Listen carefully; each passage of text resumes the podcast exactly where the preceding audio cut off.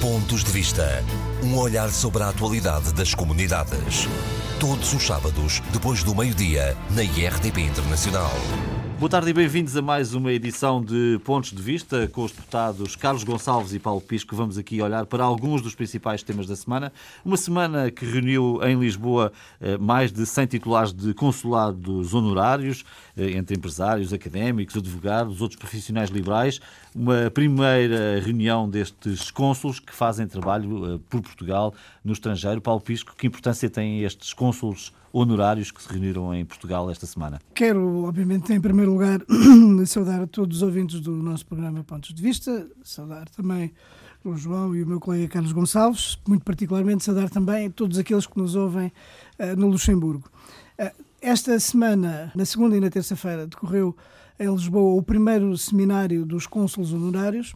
É, foi o primeiro seminário Quer dizer que ao longo de toda a nossa história diplomática nunca, houve uma iniciativa desta natureza. Portanto, eh, uma iniciativa em que os cônsulos honorários que têm um papel importante na rede, na nossa rede consular, de ligação não só aos países de acolhimento, mas também às comunidades portuguesas que estão espalhadas pelo mundo, eh, que se reuniu e teve a oportunidade de, eh, por um lado, trocar impressões sobre o desempenho das suas funções, por outro lado, receber uh, alguma informação relativamente àquilo que são os aspectos uh, importantes uh, das prioridades sobre as prioridades da política externa portuguesa, que tem a ver com a nossa afirmação no mundo da iniciativa do secretário de Estado das Comunidades, José Luís Carneiro, isso foi lá bastantes vezes salientado.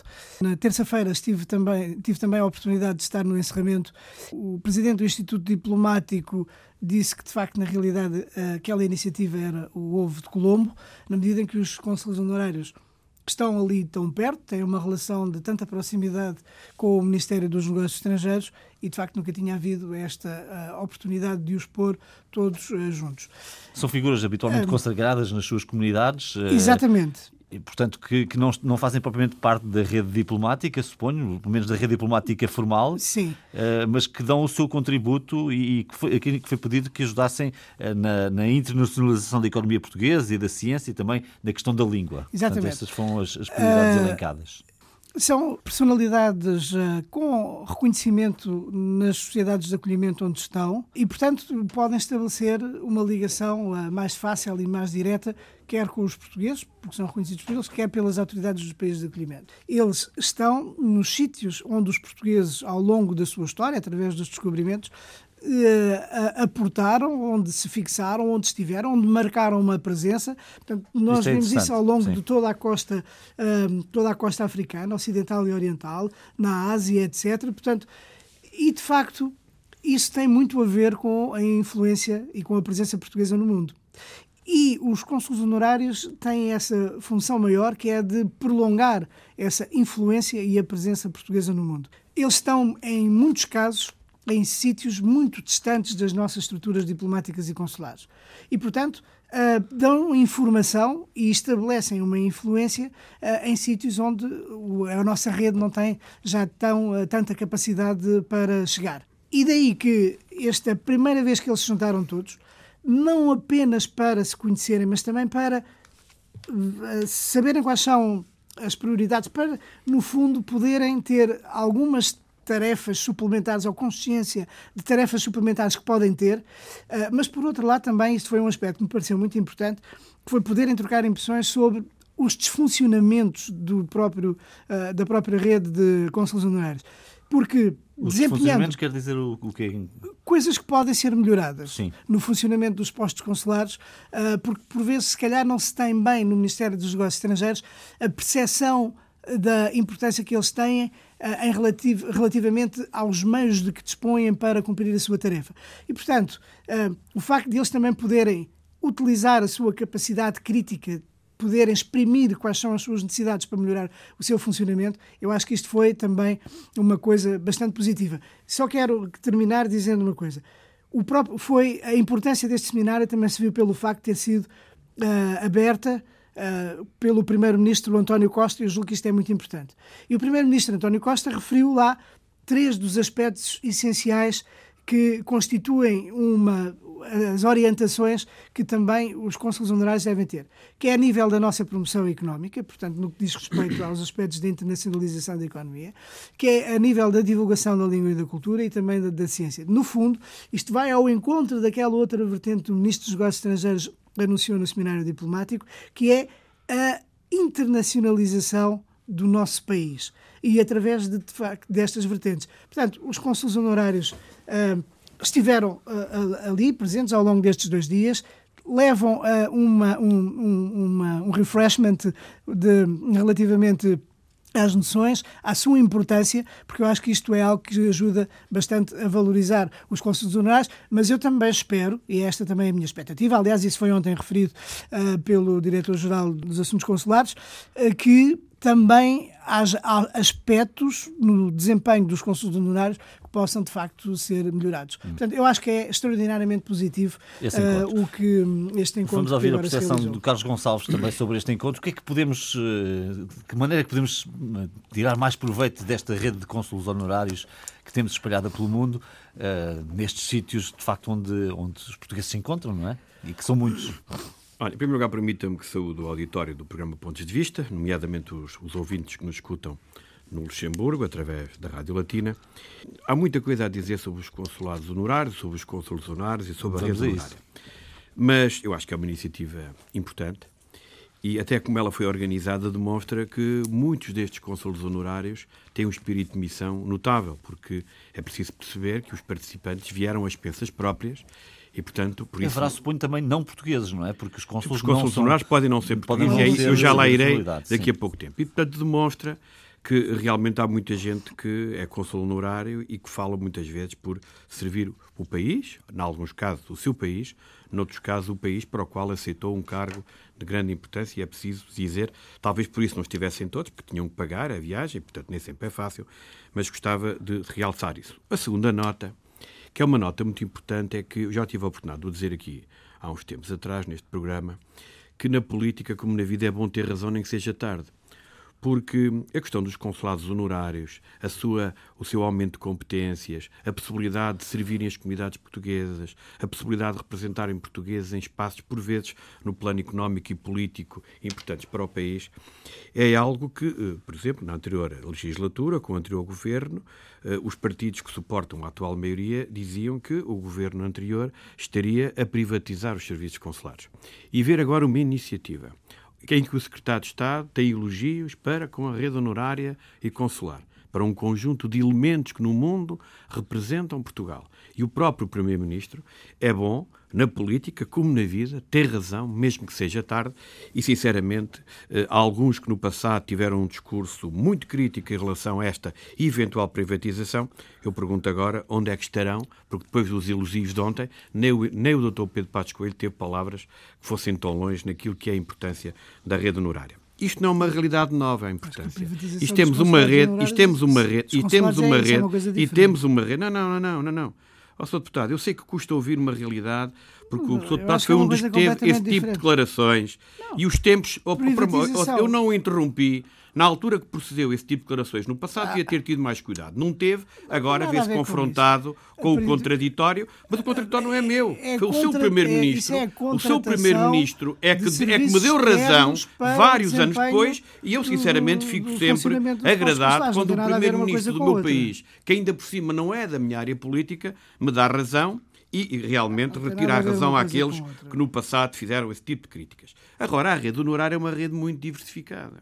Porquê? Porque nós temos uma rede à partida de âmbito político. Nós temos um conjunto de consulos honorários em que Portugal entendeu ter num país uma representação diplomática até para favorecer a relação bilateral e, por vezes, apesar de ser bilateral, eu diria quase regional, dado o tamanho, por falar, por exemplo, dos Estados Unidos, vou falar do Brasil, em que, por vezes, com os Estados federais, é fundamental ter uma presença diplomática. E a presença política é muito importante e aqui temos vários casos de termos estrangeiros a assumir a função de cônsul honorário de Portugal. Depois temos um outro lado importante que a parte económica e, a parte eventualmente da língua, que também está ligada muitas vezes àquilo que é a nossa diplomacia, muito particularmente nos países de expressão portuguesa. Na parte da economia, realmente nós temos vários casos em que os consulos honorários abriram portas a um conjunto de investimentos. E depois temos a parte das comunidades portuguesas administrativa, apoio administrativo e social, que essa tem-se vindo a desenvolver ao longo do tempo. Mas não é nada de novo. Eu, quando fui Estado de Estado das comunidades portuguesas, recordo-me, e sei que é, se há um órgão de comunicação social que tem acompanhado o trabalho dos consulos honorários, é precisamente a RDP Internacional, Sim. que ao longo do tempo aqui recebeu alguns. Eu costumo dar o exemplo, quando fui Estado de Estado, até pela distância, era o nosso consul honorário em Perth, no norte da Austrália. Como é que alguém tão distante, até tão distante da, da, da, da sua embaixada, uh, fazia um trabalho com uma paixão verdadeiramente extraordinária? Sei que passou aqui por estes, por estes Será talvez estúdios. aquilo que está mais longe de Lisboa, imagino eu. E por isso, uh, nem todos quer dizer, também haverá certamente consultores honorários que talvez não desenvolvam o trabalho que nós gostaríamos, mas a larga maioria são bons exemplos e que devemos fazer. Na parte administrativa e de apoio consular, realmente o trabalho é muito importante. Eles servem, por exemplo, esta semana solicitei ao Governo para que abram um quiosque para, para a emissão de bilhetes de identidade e passaporte, por exemplo, no Consulado Honorário de Leão, dado que o número de portugueses está outra vez a aumentar com a imigração para a Espanha, que tinha diminuído no momento da crise e que, portanto, já vai praticamente em 20 mil pessoas que residem na área do Consulado Honorário de Lyon. E o Consulado Honorário de Lyon tem um trabalho no plano administrativo e até social muito importante e, portanto, deve ter também capacidade e competências para o fazer. Agora, há aqui uma coisa que é fundamental: o trabalhar com os consulos honorários. Eu volto ao meu pouco tempo como, como secretário de Estado das Comunidades Portuguesas, em que tinha o hábito quando nos deslocava aos países, de organizar reuniões com a rede consular, com os técnicos e aditos e com os consulos honorários. Para quê? Para articular no mesmo país o trabalho entre todos. Porque o que nós muitas vezes percebemos é que temos a, a carreira diplomática de um lado e a carreira honorária do outro. Por vezes eh, a articulação não é a melhor e, portanto, nós para articular... Isso primeiro... também depende das pessoas e dos métodos utilizados, não é? Eu acho que depende das pessoas, mas se, se há um objetivo, eu penso que é esse um dos objetivos no seminário, é que eh, a, a política externa portuguesa não pode estar dependente só das pessoas tem de estar dependente de uma estratégia uhum. e de uma articulação entre os diversos atores da nossa política externa.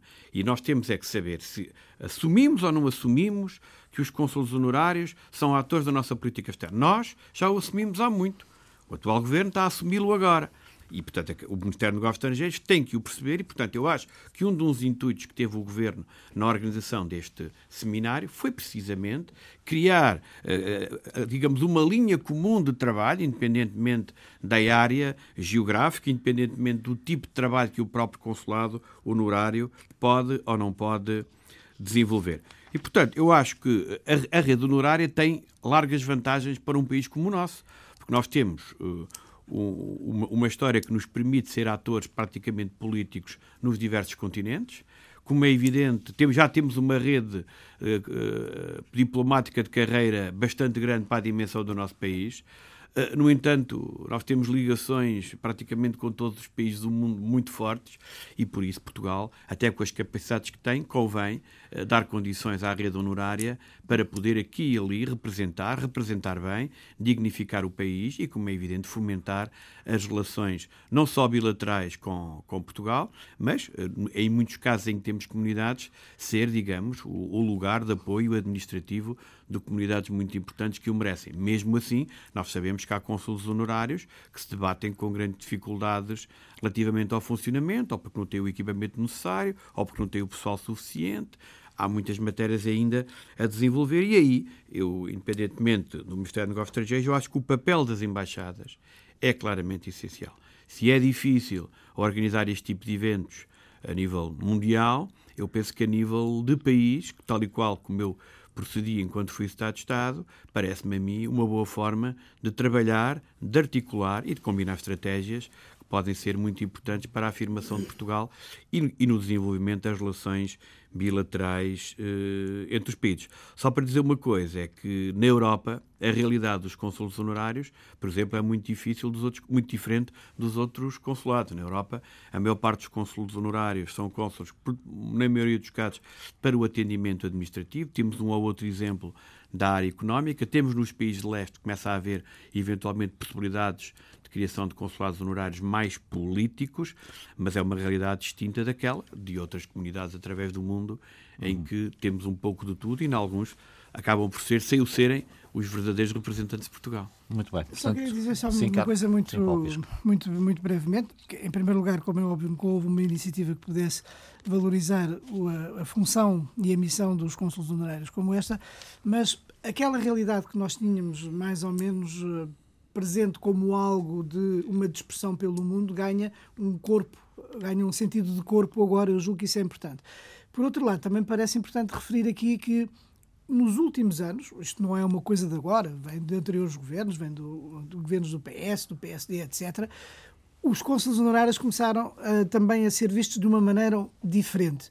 Diferente no sentido em que se o próprio Ministério dos Negócios Estrangeiros, o Estado português, portanto, no que diz respeito às suas uh, funções de representação, uh, considerou, e eu acho que bem, que os cônsules honorários podiam desempenhar outro tipo de funções que pudessem dar esse apoio mais importante no que diz respeito à nossa comunidade, ou até o desempenho de outras funções de natureza de promoção da língua ou da economia, como agora isso se torna claro.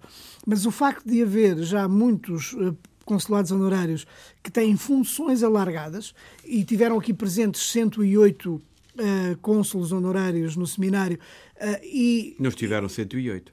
Sim, os números que. 50 e tal. Os números que foram oficialmente. Seja, cerca de metade do universo. Foram a 108 os não, é números é oficiais. Não, de, como? Não, tiveram 50 e tal consulos honorários, é a informação que eu tive. Não, a informação que foi lá uh, ah, anunciada foi que houve 108 dos 234, acho que uma dúzia não estão ativos, mas desses 234, sim, há vários que estão inativos, é preciso perceber. Uh, que uh, estavam presentes 108. Uh, e destes 108 haverá aí cerca de 40, destes 108, do, do, do, do total do universo, particularmente na Europa, mas não só, uh, no Brasil, por exemplo, também, há alguns que têm Fazem funções alargadas. Nós estaremos de acordo, independentemente provavelmente de alguns aspectos mais de detalhe, que de facto é uma rede muito importante para o país, Exatamente. esta rede de Sim, mas é uma rede que carece, repare, é uma rede que carece eh, de algum cuidado de acompanhamento. Eu também eu, estou de acordo com isso. Estou de acordo. Eu, eu recordo, há uns anos atrás, eh, não fui assim há tantos anos como isso, eu fui visitar o consulado honorário em Uelva. E a sensação que eu tive, que já tinha conhecimento, é que aquele consulado honorário não podia estar aberto. Porque, digamos que era uma vergonha nacional. O consul honorário estava muito debilitado, estava muito doente, não tinha condições. Quem entrava naquelas instalações parecia que era um filme policial dos anos 50, era uma coisa inacreditável independentemente de estar muito bem situado, eram condições que davam uma imagem de Portugal num posto que acolhia muitos portugueses que, atravessando a fronteira para passar um fim de semana, para passar férias, eram vítimas de furto e assalto e coisas do género. E, portanto, recorriam ao consulado, chegavam lá, nem computadores, uma coisa verdadeiramente inacreditável. E o governo, eu chamei a atenção para essa situação, há mais um ou outro caso assim, e, portanto, acabou por uh, o cônsul já tinha muita idade, portanto estava à espera de uma reforma e, portanto, deve ser um daqueles consulados que está neste momento suspenso. Portanto, nós temos de ter um acompanhamento importante, eh, porque eh, aqui e ali já reparámos que tivemos eh, um ou outro problema, não vou agora aqui evocá-los, tem até um na Alemanha e outros, e, portanto, carecem de um grande acompanhamento, e esse acompanhamento só pode ser feito claramente, mais que o Ministério dos Negócios Estrangeiros, pelo próprio embaixador do país. E, portanto, eu por vezes o que eu acho é que vejo alguns, alguns países em que os consulados honorários nunca foram visitados pelo, pelo, embaixador do país. E, portanto, são situações que não podem acontecer, não devem acontecer, porque, como são pessoas nomeadas, Uh, nós, e representam Portugal, tem que haver aqui algum cuidado no acompanhamento e até no, num conjunto de diretivas que muitas vezes, é o que eu digo, o trabalho em, a nível de cada país é claramente essencial. Quando temos um consulado honorário num país em que não há uma embaixada, nós sabemos que esse consulado honorário é dependente de uma embaixada que também tem representação nesse país portanto, e, portanto, tem que sempre trabalhar em colaboração com o embaixador, porque é ele que tem as diretrizes no que diz respeito à, à, parte administrativa, à parte política, à parte económica, à parte da língua. Esta articulação é para, para mim, fundamental, para que muitas vezes os consulos honorários não se sintam sozinhos e às vezes até tenham que recorrer aos deputados para eventualmente ultrapassar um ou outro, um ou outro problema. Bom, mudamos de tema, não muito, mas mudamos de tema. Aquilo que foi revelado também neste encontro uh, dos consulos honorários é que uh, o ato de inscrição única consular está com problemas técnicos. Este ato de inscrição única consular permitiria aos uh, imigrantes portugueses fazerem apenas uma inscrição nos consulados das regiões para onde imigraram e depois, se mudam de sítio, não ter que o fazer de novo. O que acontece na prática é que chegamos a ter 13 milhões de inscritos quando a comunidade migrante portuguesa é bastante mais pequena.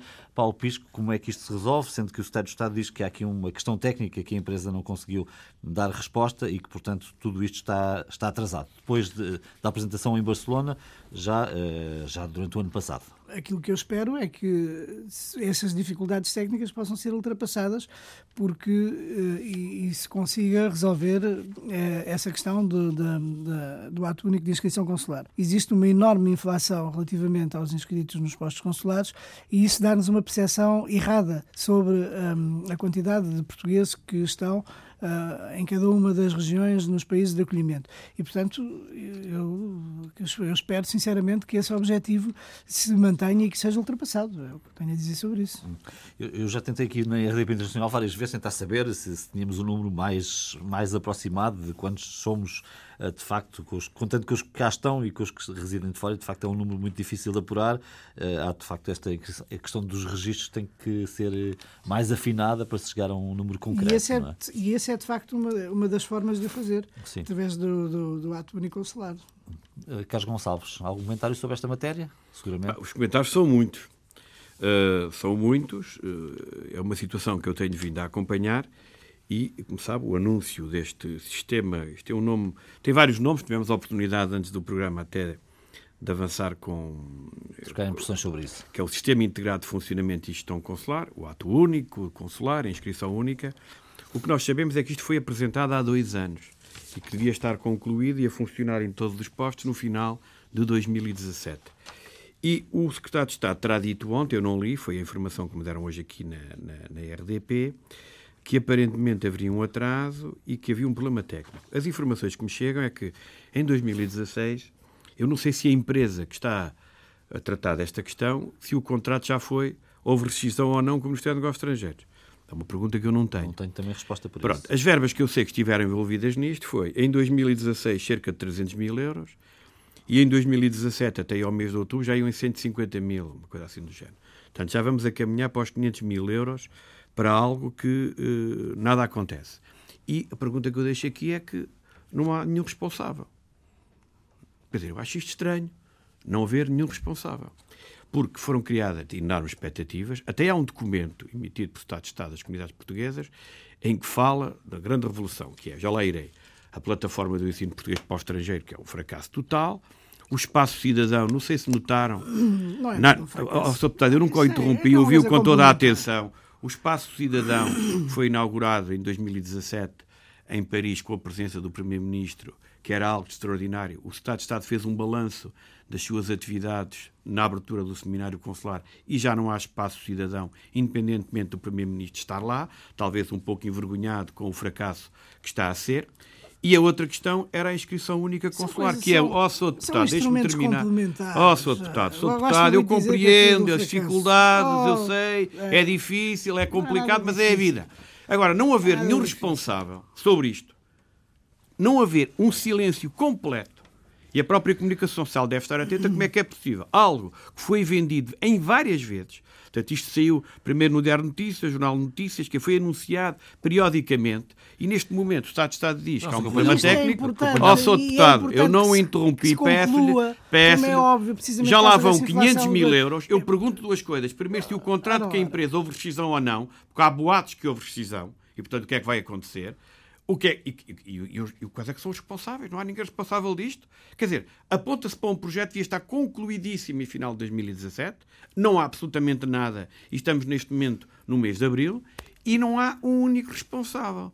Depois do espaço cidadão, depois da plataforma, nós estamos a viver um percurso idêntico àquele que conhecemos no tempo do engenheiro Sócrates, com o consulado virtual é, e coisas do género. Este, e, portanto, estamos a falar, estamos a falar de um ministério, uh, de um ministério.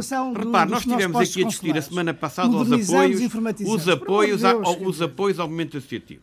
Este governo tem 300 e poucos mil euros para o, para o movimento associativo. Mas com este processo já lá vão 500 mil e não há nenhum resultado. Portanto, eu acho que os ouvintes, do ponto de vista e da RDP Internacional, sobretudo nada, portanto, aqueles que exigem, que exigem que os consulados de Portugal tenham ah. capacidade de atendimento atendimento, que se faça uma promessa desta ordem e que agora, dois Isto anos é decorridos, nos venham dizer que é, que é um problema técnico, ou seja, acho que o, o, o, o, é um problema, um problema técnico. não significa que não vai e então não há responsáveis, há nem a empresa, nem a empresa, nem ninguém do Ministério de Negócios Estrangeiros. Já Bom, lá vão 500 mil euros. Eu pergunto, o que, é, o que é isto? O que seria razoável, na sua opinião, fazer? O que seria razoável era o Estado de Estado avançar já o que aquilo que aconteceu. O que é que estamos a fazer com a empresa? Custou tanto, como é que, como é que isto vai ser corrigido? E, e dar uma, uma, uma ideia do que se está a passar. Não é anunciar com pompa e circunstância como sempre, espaço cidadão, plataforma, tudo com pompa e circunstância, e, e depois é o defraudar completo. E, ouça, eu, eu, acho que às vezes, eu, ouvi, eu vi a intervenção do Sr. Estado de Estado na abertura do, do, do, do encontro dos consulados honorários. Um e realmente políticas a sério para as comunidades, não há. Hum.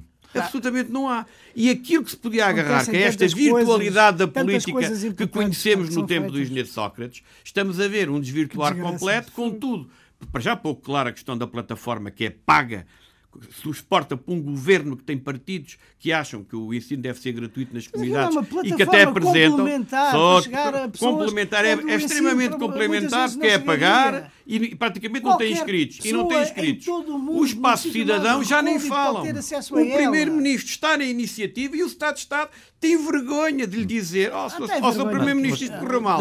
mas agora e o, o espaço cidadão tem custos. Certo. a instalação tem custos. Já não vou falar dos custos do espaço cidadão. Exatamente. mas aqui já vamos em 500 mil euros e, e é um problema técnico. Se é um problema técnico, desculpe lá, na RTP, se há um problema técnico, não se sabe quem é que é o, culpado do problema técnico? Por amor de Deus. Na RDP não é igual. Então aqui no Estado de Negócios há um problema técnico, defraudam-se expectativas de muita gente. Há postos que estiveram na expectativa de, de, de esperar pelo novo sistema, até agora dizem-nos que está adiado por problemas técnicos, gastam-se 500 mil euros e não há absolutamente nenhuma informação. É bom que esclareçam. Mas, não, não é a mim que tem que esclarecer. Não era, tem que esclarecer é os não era, Não era razoável, não era mais fácil, mais útil, digamos assim, que o Ministério esclarecesse exatamente aquilo que está a acontecer, se rescindiu o contrato, se não, o que é que vai fazer, que clarificasse. Vamos lá ver uma coisa. Esta informação também só agora é que me está a chegar. Sim. E é óbvio. Mas é tarde, não é? É tarde porque isto devia estar pronto é assim, em 2017. É isto, há, há o objetivo de criar uh, a inscrição única consular, que é algo de extraordinariamente importante para nós sabermos quais, quantos são os portugueses que estão no mundo. Mas não é esse o objetivo, objetivo, deste sistema, e este, e este, o objetivo este, não é esse. É que se fosse esse, não valia a pena. o objetivo é bem diferente. E, e, esta, é, é ambicioso e, esta e transformação é muito, é muito importante. Mais, e, uh, por vezes, existem dificuldades técnicas, operacionais, uh, que acabam por atrasar os processos. Mas isso comunica-se publicamente, Mas, não é? Mas eu estou convencido. Então, mas isto agora está, foi, já foi mas comunicado. Está, está envolvido o dinheiro do Estado e dos contribuintes. Foi, foi, tem que haver responsáveis. Nós temos, por exemplo, o caso dos helicópteros em que o Governo anunciou vamos rescindir e é, vamos dar E há responsáveis, já sabe, há queixas. Nem sequer são serviços internos. E aqui também certamente que haverá mais informações. Nem sequer são serviços internos. Estamos a falar de empresas externas, não é? Não se pode denegrir nem desvalorizar o é outra coisa, mas isso é outra questão. Ninguém denegriu. O problema é a seriedade como este assunto é tratado. Nós não podemos fazer inaugurações inaugurações e lançamentos com pompa e circunstância, avançar prazos, adiar prazos, porque depois passou um para o fim de 2017. E agora, depois de terem gasto 500 mil euros, outros, não é propriamente meia dúzia de euros, aparentemente há um problema técnico é importante para as pessoas mas, e para a vida é, das pessoas. Pois, mas não está com toda a honestidade. Não, não, está a funcionar. O quê? Não, esta parte do, do ato único. Está bem, mas não, eh, não está a funcionar, nem sabe quando é, é que vai ser é concretizado. É certo, Nenhum certo, governo ainda tinha tido ideia. O governo do PSD não oh, teve ideia. Deputado, quando fala do e sistema agora, de gestão consular, como é que o deputado pode dizer tem havido sempre o sistema de gestão consular, já percebi que não entende sequer o que é. É é é um processo progressivo ao longo de muitos governos O primeiro até acho que foi o Partido Socialista que acabou por lançar. É algo que tem sim de haver ser atualizado. É como um software tem que ser atualizado. Durante os e o que nós fizemos ao vários governos, mas agora os senhores, ao contrário de outros governos, que não anunciaram e trabalharam, uma, os senhores anunciaram, definiram metas, gastaram 500 mil euros e não responsáveis. Seis semanas. Bom, meus senhores, vamos Isso aqui. tem sido sempre dos governos 500 do mil euros e não há Tem havido uma evolução tecnológica, uma modernização dos postos consulares. Porque quando é da parte do PSD, fica tudo na idade da pedra.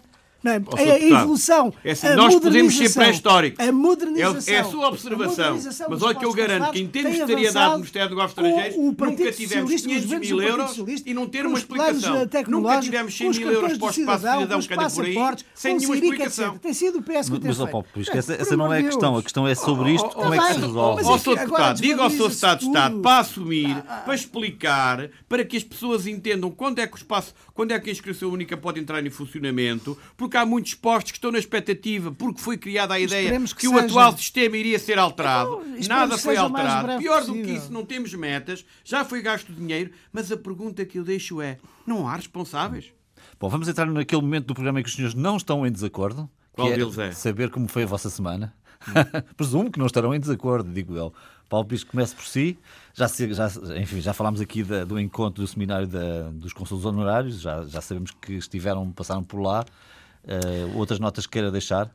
Um, não, em relação à semana, eu faço questão de sublinhar uh, Esteve em Londres, iniciativas imp muito importantes, na minha opinião, em que participei e que têm a ver com a valorização dos candidatos portugueses uh, no Reino Unido e que serve, obviamente, para todos os candidatos que, portugueses que estejam em listas eh, eleitorais, eh, particularmente a nível local, mas não só, obviamente, eh, noutros países. Eu estive este fim de semana em Londres e em Oxford com um objetivo muito específico que considero da maior importância. Por um lado, participar numa campanha de sensibilização uma campanha de sensibilização para que os portugueses possam participar uh, nas eleições que decorrerão no Reino Unido em 13 de maio, eleições locais, em 3, 3 de maio, em, uh, no Reino Unido, porque existe uma desproporção muito grande entre o número de portugueses que estão nas nossas comunidades, de uma maneira geral, mesmo em França, mesmo se a proporção seja completamente diferente, e eu acho que relativamente à França, pelo menos, temos em termos absolutos números que uh, nos, uh, no, nos, podem fazer, podem dar orgulho. Já ali há alguns sinais em França, Reino Unido menos, não é? Muito menos. E agora, há, haverá à volta de 300 mil portugueses no Reino Unido, mas a participação é muito baixa para todo o tipo de eleições. E nós temos que reconhecer isto, temos que assumir isto e temos que dizer claramente às pessoas, aos portugueses que lá estão, que eles têm uh, quase o dever e a obrigação de, de, participarem localmente, porque existe uma grande expectativa e isto tem muito a ver com a imagem que os portugueses têm também nesses países de acolhimento e também nas oportunidades que podem ter. Portanto, uh, por um lado, em Londres participei nessa campanha de sensibilização uh, dos portugueses uh, para que eles se inscrevam e que votem, que votem no dia 3. Uh, eh, de uma maneira geral, as pessoas, os portugueses com quem nós contactámos na zona de Lambert, particularmente no, naquilo que se chama Little Portugal, uh, eram muito receptivas à mensagem que nós procurávamos passar. muitas colocavam questões diversas, como é que se podia fazer, como é que se fazia, etc. Alguns até uh, recebem informação em sua casa, mas depois não lhes ligam muito, pelo que, se houver alguma argumentação, eles poderão eventualmente mais facilmente ser sensíveis à participação política. E por outro lado, depois em Oxford, uh, participei num, numa ação de campanha, que é sempre muito, muito particular participar numa ação de campanha porta a porta no Reino Unido, contactar as pessoas para defender um candidato eh, português, o Tiago eh, Corais, que é candidato pelo Labour em Oxford, eh, na, na, na zona de Littlemore, para, para Oxford. E isto é importante porque, havendo tantos portugueses no Reino Unido, nós só temos lá quatro candidatos o que dá bem uh, a evidência. No total do Reino Unido. Exatamente. Para as eleições de 3 de maio. Dá bem, que eu tenha conhecimento, pelo menos. Uh, o que dá bem a evidência do, do pouco envolvimento da nossa comunidade. Quatro é, de facto, muito pouco. às vezes é verdade que os partidos políticos têm as suas resistências, mas por vezes também é o desinteresse e o distanciamento dos eh, portugueses relativamente à sua participação eleitoral. E em muitas destas zonas há uma quantidade muito grande de portugueses que tinham toda a vantagem em um, envolverem-se e candidatarem-se votarem, que é para que a comunidade portuguesa possa ser uh, identificada como alguém que participa e, portanto, alguém cujas necessidades a nível local, em termos de escolas, em termos de, eh, de emprego, de formação profissional, em termos de urbanismo, de creches, de apoios, o que seja, possam ser mais atendidas e mais consideradas. Quando o Tiago Corais, em Oxford, se candidata, ele está a ser um grande exemplo para a nossa comunidade. É alguém que uh, está, uh, não se alheia de uma participação cívica, que muito provavelmente vai ser eleito, porque naquele, naquela circunscrição o Labour tem sempre uma vantagem muito grande.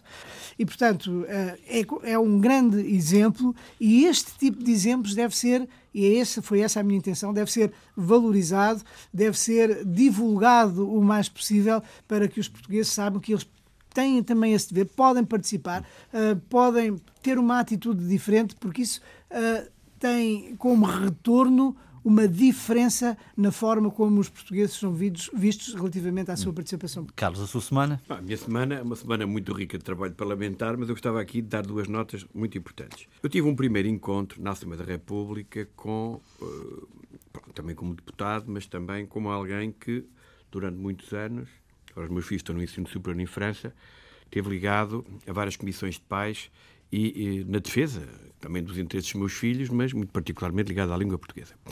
E estivemos em Lisboa, tive com um grupo de diversos atores na área do ensino em França, muito particularmente no departamento onde eu vivo, na zona leste de Paris, no Val de Marne, em que hum, estamos a equacionar a criação. Ele já existe há muitos anos até, a nível interno daquilo que é a academia, no sentido de criar novamente um movimento para que, muito particularmente na, na zona leste de Paris, a oferta de língua portuguesa em termos de ensino oficial integrado, que é o, único, o grande objetivo. Já percebemos que não é o deste governo, mas é continuar claro a ser dos pais de alunos. Está sempre a tentar Quando eu vejo um secretário de Estado elogiar a, a solução do Luxemburgo e querer alargá-la a outros países, tão bem as dificuldades ao, ao vamos ter a oportunidade de discutir na Assembleia da República.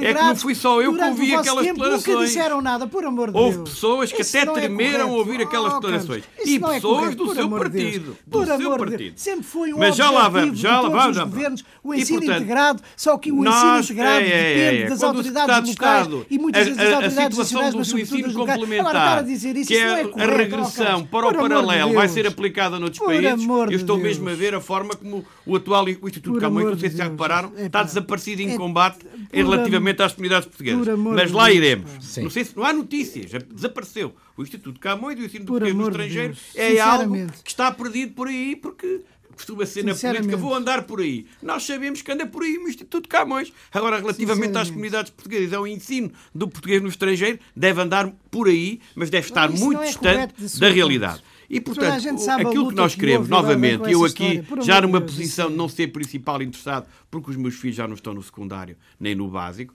numa tentativa que aquela academia possa reforçar a oferta da língua portuguesa e não lhe escondo que há um conjunto de atores políticos e muito particularmente atores políticos da nova maioria parlamentar em França que realmente querem colaborar no sentido de se encontrar aqui, pelo menos naquela zona de França, a possibilidade de oferecer uma maior oferta, até porque a comunidade portuguesa ali residente é extremamente expressiva. Uh, o outro, o outro, recebi também na Assembleia da República uma delegação dirigentes associativos da área consular de Lyon, algo que estava já planeado há alguns tempos, independentemente depois do tema de discussão ter, ter alargado para, para outra área, que já tínhamos aqui no passado, tem a ver com os apoios associativos, mas realmente um trabalho feito para aquelas associações no sentido não só de estabelecer germinações, mas muito particularmente quando elas não são possíveis, porque começa a ser difícil a um país ter uma organização administrativa como a nossa, com 30, 308 municípios, e países, por exemplo, como a França, que tem 36 mil, de encontrar municípios disponíveis e, portanto, o facto de podermos encontrar aqui protocolos de trabalho e de acordo que permitam fomentar a relação entre essas localidades, responder aos anseios da nossa comunidade, ter uma relação com o seu território de origem, neste caso, alguns conselhos e freguesias, e, e, e, penso que dentro de pouco tempo haverá um documento sobre esta matéria. E, finalmente, dizer que tive a oportunidade de acompanhar durante dois dias, várias vezes, o, o Parlamento Jovem, que é um momento extraordinário do que é a democracia no juventude o e que, é que mais enche o, de orgulho que a Assembleia da República mais, mais, mais acha interessante nesta iniciativa? O que eu acho é despertar nos mais jovens o interesse para a política, despertar que a atividade política é uma atitude, uma, atitude, uma, uma atividade de uma nobreza extraordinária. Ser deputado, Mas deram boas ideias os miúdos? Ser ou? deputado, eu acho que dentro daquilo que são os cargos políticos, é a atividade mais nobre. Eu recordo quando cheguei à Assembleia da República, foi o último dia que ele foi presidente da Assembleia da República, porque foi substituído pelo Dr. Mota Amaral. Eu fui recebido ainda pelo Dr. Almeida Santos, que no seu discurso de para acolher os novos deputados fez precisamente esta a nota disto. É a atividade mais independente, mais livre, é deputado, tem, tem coisas positivas e coisas negativas, e eu acho que a causa política deve ser uh, trabalhada também em termos de sensibilidade aos mais jovens e a forma ativa como eles participaram, como apresentaram as propostas. Este ano era a igualdade de género que estava em cima da mesa e realmente foi notável a forma como participaram e queria aqui, como é evidente, dar-lhes os parabéns. Muito bem. Temos brevíssimos minutos para terminar. Tivemos aqui esta semana em Lisboa o embaixador, aliás, no Parlamento, o embaixador português em Caracas, embaixador português na Venezuela, dizendo que a comunidade portuguesa é de classe média e está com grandes dificuldades. A Venezuela está com uh, bom, números não são oficiais, não há números oficiais sobre esta matéria, mas a inflação será de cerca de 80% por mês e o salário mínimo equivale a uma dúzia de ovos dificuldades muito grandes. A embaixada, disse uh, o representante diplomático português, tem procurado acudir às situações mais complicadas. Pergunto, num breve minutinho para cada um, se querem também uh, dizer alguma coisa sobre isto, sendo que sobre a Venezuela temos aqui falado imenso e não há aqui propriamente nada de muito, muito novo destas declarações que foram feitas pelo embaixador. O Parlamento tem acompanhado. Um tem acompanhado a situação da comunidade portuguesa na Venezuela e a situação da Venezuela de uma maneira geral, é um sinal muito importante para a nossa comunidade eles saberem que nós estamos atentos, estamos atentos, que acompanhamos, que procuramos ter algum tipo de intervenção, que temos consciência daquilo que está a passar, porque de facto a situação na Venezuela é muito difícil, é extraordinariamente difícil e um, é da maior importância que o governo, e o governo está a fazer isso, está a procurar fazer isso, está a procurar dar todos os apoios que pode dentro daquilo que lhe é permitido fazer. Porque nem tudo é permitido fazer ao governo português. No entanto, hum, é importante que a comunidade portuguesa saiba que. Nomeadamente, está a pensar em que, Paulo Pisco? Em termos de o que é que não pode fazer? De, em termos de apoios de natureza, de natureza social, de apoios de, diretos às pessoas, etc. Há, há, há, aquilo, a audição que nós tivemos foi, teve, teve, teve eh, uma característica muito particular. A intervenção inicial foi à porta aberta e depois, e, foi, fechado. E depois foi à porta fechada, precisamente para se poderem. Uh, para que o embaixador e também os deputados presentes na, na, na audição pudessem falar livremente, porque, e de facto há uma diferença entre uma audição, neste caso, à porta aberta e outra à porta fechada. Eu recordo aqui, quero aqui recordar, eu já o disse várias vezes, que de acordo com aquilo que tem sido dito com muitos portugueses na Venezuela, o governo português, Portugal, tem tido uma posição de extraordinária sensatez e de equilíbrio relativamente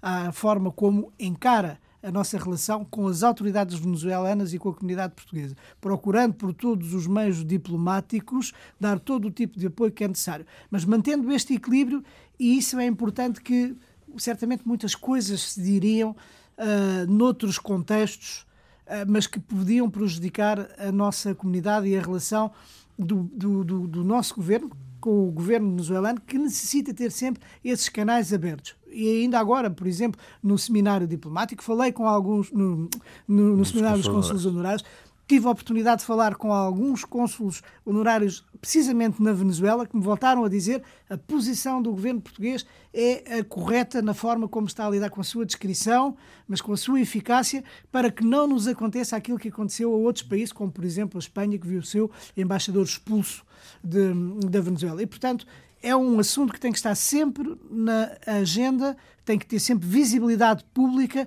porque isso é muito importante para a nossa comunidade perceber que estamos a acompanhar e a intervir da maneira que Carlos nós Gonçalves. Ah, em primeiro lugar é o seguinte, esta audição ao embaixador de Portugal em Caracas tem significado político. E é esse, esse significado que nós devemos privilegiar na análise que fazemos dessa audição. O Parlamento recebeu o embaixador de Portugal em Caracas. Isto quer dizer muita coisa. Quer dizer que o Parlamento está atento a esta questão, é um sinal político também para as autoridades diplomáticas venezuelanas em Portugal e, portanto, é para perceberem que, independentemente no, Parlamento português não haver uma unanimidade relativamente à situação da Venezuela, o que há dias num voto até fiquei surpreendido com a posição de alguns partidos políticos, existe, no entanto, uma grande maioria que entende que esta é uma questão fundamental para Portugal e num país onde temos um grande número de portugueses. Não importa aqui estar a avaliar o que o governo faz ou não faz, isso cada grupo parlamentar o fará no momento político. A vinda do embaixador é sobretudo para termos os elementos suficientes, desde logo aqueles que podem ser do conhecimento público, uh, para eventualmente fazer uma avaliação e depois, à porta fechada, ter as informações que poderão, a cada grupo parlamentar, fazer o juízo, o seu juízo, daquilo que está a ser feito, da situação, da, dos problemas que a nossa comunidade portuguesa conhece, e são muitos, alguns até já foram aqui uh, lembrados, e como é evidente, cada, nós, cada, cada um de nós fazer a sua avaliação naquilo que é a relação que temos institucional entre a Assembleia da República e o Governo. Lamento que não haja unanimidade na Assembleia da República relativamente a uma situação que é difícil, complicada para a nossa comunidade e que poderá e está a ter consequências enormes para Portugal. E recordo, já o aqui referi, cada vez são maiores os números de portugueses que saem da Venezuela, não só para o território nacional, para o Reino Unido, um país onde há muita gente originária da região autónoma da Madeira, mas neste momento até para a França. E, portanto, acho que é um tema que nos deve interessar a todos, mas é o sinal político que eu queria aqui deixar claro que a Assembleia da República está muito atenta a esta situação. Somos uma democracia, encaramos estas coisas com muita clareza, temos uma comunidade de centenas de milhares de portugueses, é o nosso dever estar atentos e as informações que o Sr. Embaixador nos forneceu são fundamentais para fazermos uma avaliação concreta daquilo que é a situação na Venezuela e, muito particularmente, a situação da nossa comunidade. Vamos continuar a acompanhar, naturalmente, fala-se em meio milhão de portugueses lá, entre portugueses de origem e lusodescendentes. É uma situação complicada, de facto, com racionamentos de água e luz permanentes e estes sinais da economia que muito afetam a comunidade portuguesa, que vive muito também na, na área do comércio. Ficamos por aqui, meus senhores. Paulo Pires, Carlos Gonçalves, bom fim de semana, boa semana, até ao próximo sábado. Semana, boa semana. Pontos de Vista. Um olhar sobre a atualidade das comunidades. Todos os sábados, depois do meio-dia, na IRTP Internacional.